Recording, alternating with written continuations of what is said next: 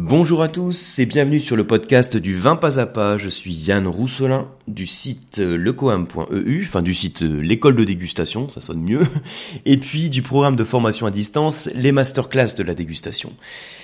Et ce podcast hein, m'a été inspiré d'une discussion et d'une dégustation faite avec l'œnologue sur différents vins d'assemblage, où on parlait du rôle hein, de chacun des cépages dans l'assemblage. Et en fait, alors pour vous introduire le podcast, hein, pour vous dire quand vous avez, euh, on va parler, je vais vous l'amener d'une autre manière. Quand vous avez deux personnes euh, qui collaborent, par exemple ça peut être pour un même projet professionnel, donc euh, deux collègues on va dire, ou bien qui collaborent pour un même projet personnel, Hein, ça peut être dans ce cas-là deux amis ou de la famille, ou qui collaborent pour un même projet de vie. Donc là, en général, ce sera votre compagne ou votre compagnon. Dans tous les cas, quand vous avez ce type de collaboration entre deux personnes, il y a toujours deux personnalités qui, quelque part, vont se compléter euh, dans le but de créer quelque chose de plus grand. Alors que ça fonctionne ou non, ça c'est pas la question. Le but ici, c'est la démarche, le processus on va s'unir pour se compléter et pour créer, entre guillemets, une harmonie. Et vous savez, dans le vin, c'est un peu pareil. Quand vous avez deux cépages, donc là, ou plus, qui s'unissent, il y a toujours des personnalités qui vont quelque part se compléter, et elles vont se compléter dans le but de créer quelque chose d'harmonieux. Et donc ici, hein, quelque chose d'harmonieux, euh, dans le vin, c'est là on n'est pas sur un projet de vie, un projet pro, un vin équilibré. C'est un vin qui n'a ni trop de quelque chose, ni trop de quelque chose d'autre. Hein. Vous allez me remercier pour la précision. Alors qu'est-ce que c'est que ce quelque chose en trop ou quelque chose d'autre? Euh, La notion d'équilibre dans le vin, ça veut dire qu'il ne faut pas y avoir trop d'acidité. Et, d'après vous, hein, qu'est-ce qui s'oppose à l'acidité dans le vin? Ce qui s'oppose à l'acidité, c'est le gras c'est l'alcool, c'est le sucre. Donc dans le vin, il ne faut pas qu'il y ait trop d'acidité, sinon le vin est trop vert.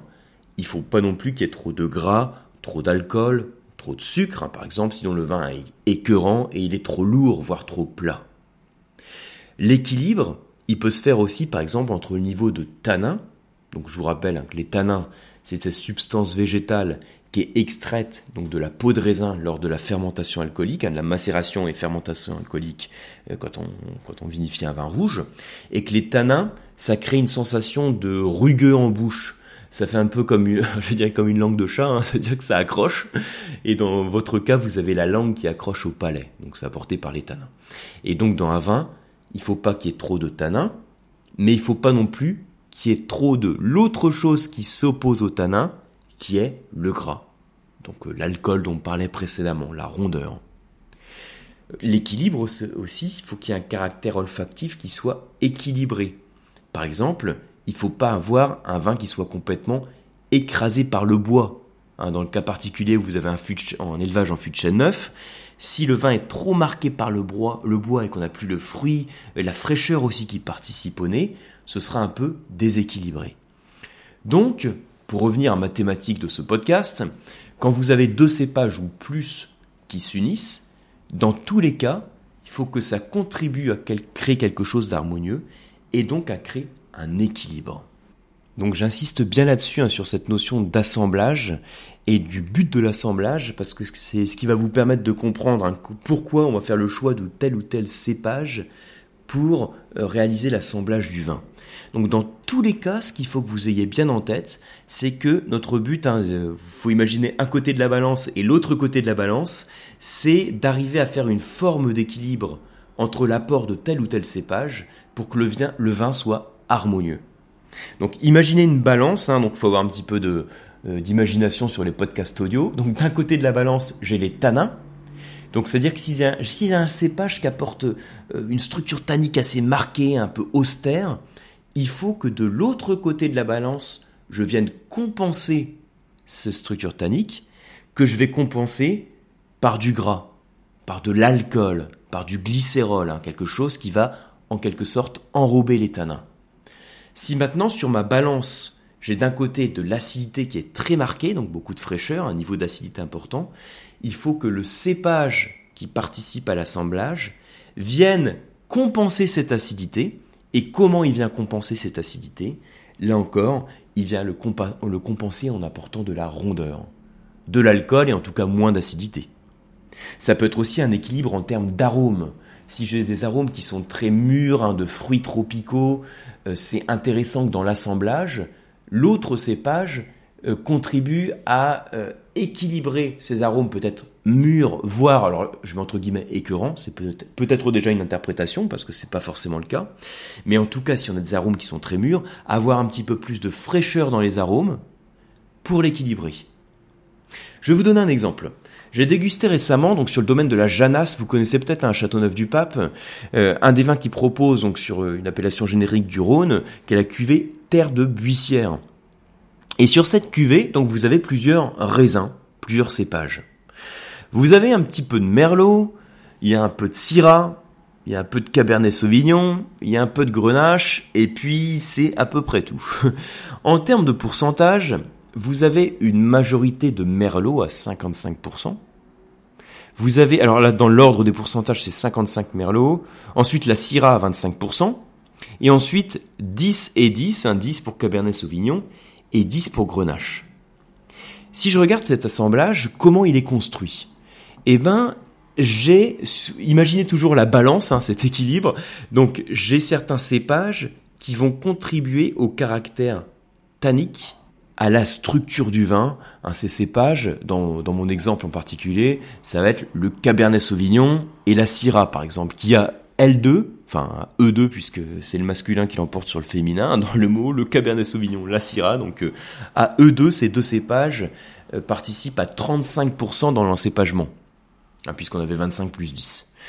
Et donc ce caractère un petit peu tannique va être compensé par du gras et de la rondeur, qui va être apporté par le merlot et par le grenache.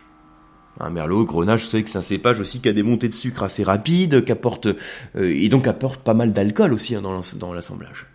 Donc on a ce type d'équilibre qui est fait. Ça me fait penser d'ailleurs en parlant de, grenache, de syrah, à l'assemblage qu'on appelle le GSM, GSM comme grenat, euh, grenache, pardon, syrah, mourvèdre. C'est un assemblage qu'on va retrouver hein, sur des vins du Nouveau Monde, je pense à la Californie, je pense à l'Australie, mais qu'on va également retrouver en France, hein, par exemple sur la, sur la vallée du Rhône. Alors, dans tous les cas, Grenache tire à Mourvèdre, comme vous en doutez, on va pas faire des vins légers et pâles, on va faire des trucs quand même assez costauds, quoi. Hein. Donc plutôt corsés. Mais là aussi, vous avez un jeu dans les équilibres. Vous avez le Mourvèdre et la Syrah qui sont là pour la balance hein, qui va pencher sur le tanin, euh, j'allais dire presque l'austérité, le caractère, et le gras, la rondeur, qui va être apporté par le grenache. Euh, si je vais, pour un autre exemple, dans le Bordelais, je vais sur la rive gauche dans le Bordelais, on prend un pauillac avec un assemblage dominé par le Cabernet Sauvignon, et puis un petit peu de Merlot pour compenser. Donc là j'ai d'ailleurs dit pour compenser. Hein. Vous voyez l'idée c'est la notion d'équilibre encore. Le Cabernet Sauvignon, il est là pour le caractère tannique, pour l'acidité aussi. Hein. Les cabernets sont des cépages acides, plus que le mourvèdre. Hein. Donc Cabernet Sauvignon, non seulement il est tannique, mais il est acide, donc il est un peu austère. C'est le type de cépage qu'il faut quand même bien faire vieillir pour l'apprécier. Mais en face, je vais lui mettre un peu de rondeur, un peu de gras, qui va être apporté par mon merlot. Ça, ce sera l'assemblage de la rive gauche. Et d'ailleurs, si je pars maintenant en restant sur le Bordelais, je vais sur la rive droite, donc on va faire simple, hein, on prend les appellations un peu emblématiques. Donc sur la rive droite, j'ai Saint-Émilion, toujours dans le Bordelais. Et là, l'assemblage, bah, ça peut être un peu le même hein, pour dans le choix des cépages, mais ça peut être juste inversé. C'est-à-dire qu'on va avoir le merlot en dominante, la rondeur, euh, le fruit, le fruit mûr aussi hein, pour le coup, euh, le côté un peu alcooleux, et puis le caractère plus tannique, acide, austère, on dit parfois plus masculin, qui est apporté par le Cabernet Sauvignon. On oppose le caractère masculin du Cabernet Sauvignon au caractère féminin du Merlot. Alors maintenant, est-ce que c'est justifié de parler de caractère masculin pour un cépage austère, euh, tannique et de caractère féminin pour un cépage qui a une belle rondeur, je ne sais pas, c'est pas le débat, mais en tout cas l'idée c'est toujours d'avoir en tête cette notion d'équilibre. Et pour reprendre l'analogie que je disais tout à l'heure avec des personnes hein, qui participent à un même projet, il y a toujours un peu une équipe, donc là les membres de l'équipe ce sont les cépages qui vont quelque part s'équilibrer de par leurs personnalités différentes. Et là, le choix de l'équipe, hein, donc le choix des cépages, va être fait par l'œnologue. C'est le boulot de l'œnologue de savoir s'il faut mettre plutôt tel ou tel cépage, de tester l'assemblage pour voir si ça correspond à ce qu'il attend de son vin. Et ce que le vigneron attend du vin, bien sûr. Alors, remarque importante quand même, là je parle d'assemblage, Bon, sachez que tous les vins ne sont pas issus d'assemblage. Hein. Il y a des vins bien sûr en monocépage. Je prends le vignoble du, de Bourgogne avec en cépage rouge le pinot noir, en cépage blanc la plupart du temps euh, le chardonnay. Donc on a ici des vins qui sont en monocépage. Donc là bien sûr, hein, mon podcast sur les notions d'assemblage ne rentre pas en compte.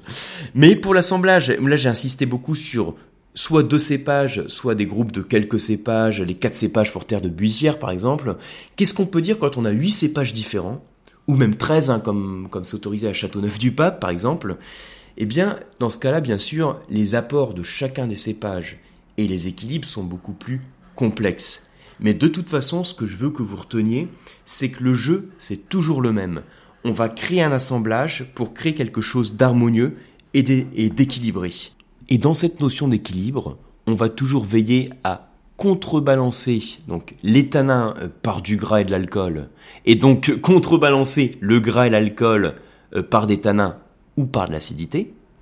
Et dans le cas des arômes, vous avez compris, si on a des arômes qui sont très mûrs, on va les, les contrebalancer hein, par des arômes plus frais, entre guillemets un petit peu plus acides, pour avoir au final quelque chose d'harmonieux et de plaisant pour le dégustateur. Donc voilà pour ce petit podcast, j'espère qu'il vous a permis de mieux comprendre le jeu des assemblages entre les différents cépages. Comme toujours, bah après le podcast, hein, il y a la partie dégustation. Donc vous pouvez tout de suite ouvrir une bouteille. Enfin, si vous écoutez le podcast au volant, évitez quand même, hein, ou en tout cas, vous dites pas que c'était mon podcast. Mais vous pouvez ouvrir une bouteille euh, issue d'un assemblage et d'essayer de comprendre. C'est une petite démarche de curiosité hein, qui demande de s'intéresser un petit peu au sujet, de rechercher aussi euh, les caractéristiques de chacun des cépages. Donc, essayez de comprendre comment joue l'assemblage et comment est constituée entre guillemets l'équipe qui permet d'arriver à l'harmonie du vin que vous dégustez. Merci beaucoup pour votre attention. Je vous retrouve sur le prochain podcast, sur un prochain article du vin pas à pas, ou bien sur les cours d'onologie ou les diplômes du COAM. Je vous rappelle qu'on a remis en ligne quelques nouvelles dates à votre demande hein, sur le WSET 2 et le WSET 3, donc hein, les formations diplômantes que je propose à Paris, mais aussi à distance que vous pouvez suivre donc de chez vous, hein, quel que soit l'endroit où vous vous trouvez dans le monde. Merci bien, à très bientôt.